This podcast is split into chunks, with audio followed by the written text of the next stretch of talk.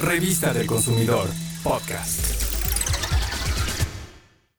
Los mexicanos tenemos el privilegio de contar con frutas adecuadas para cada temporada. Por ejemplo, cuando hace calor, encontramos sandía jugosa.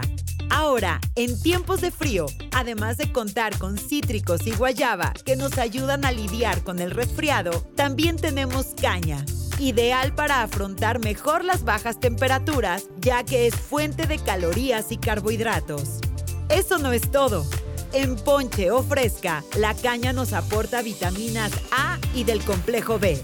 También contiene varios minerales que intervienen en el buen funcionamiento de nuestro organismo. Por ejemplo, el calcio, que es saludable para los huesos y dientes.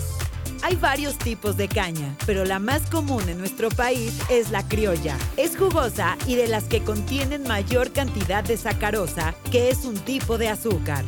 Los principales productores de esta fruta son Veracruz, Jalisco y San Luis Potosí.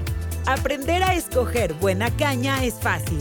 Solo fíjate que su tallo sea verde pálido o amarillo claro. Si es blanco o tiene grietas o manchas negras en la corteza o en la pulpa, no la compres, pues así no tiene buen sabor.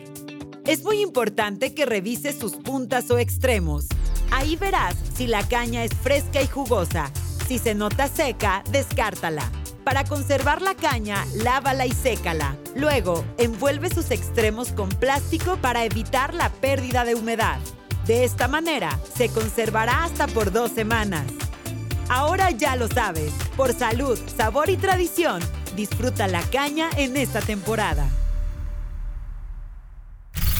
Revista del Consumidor, podcast.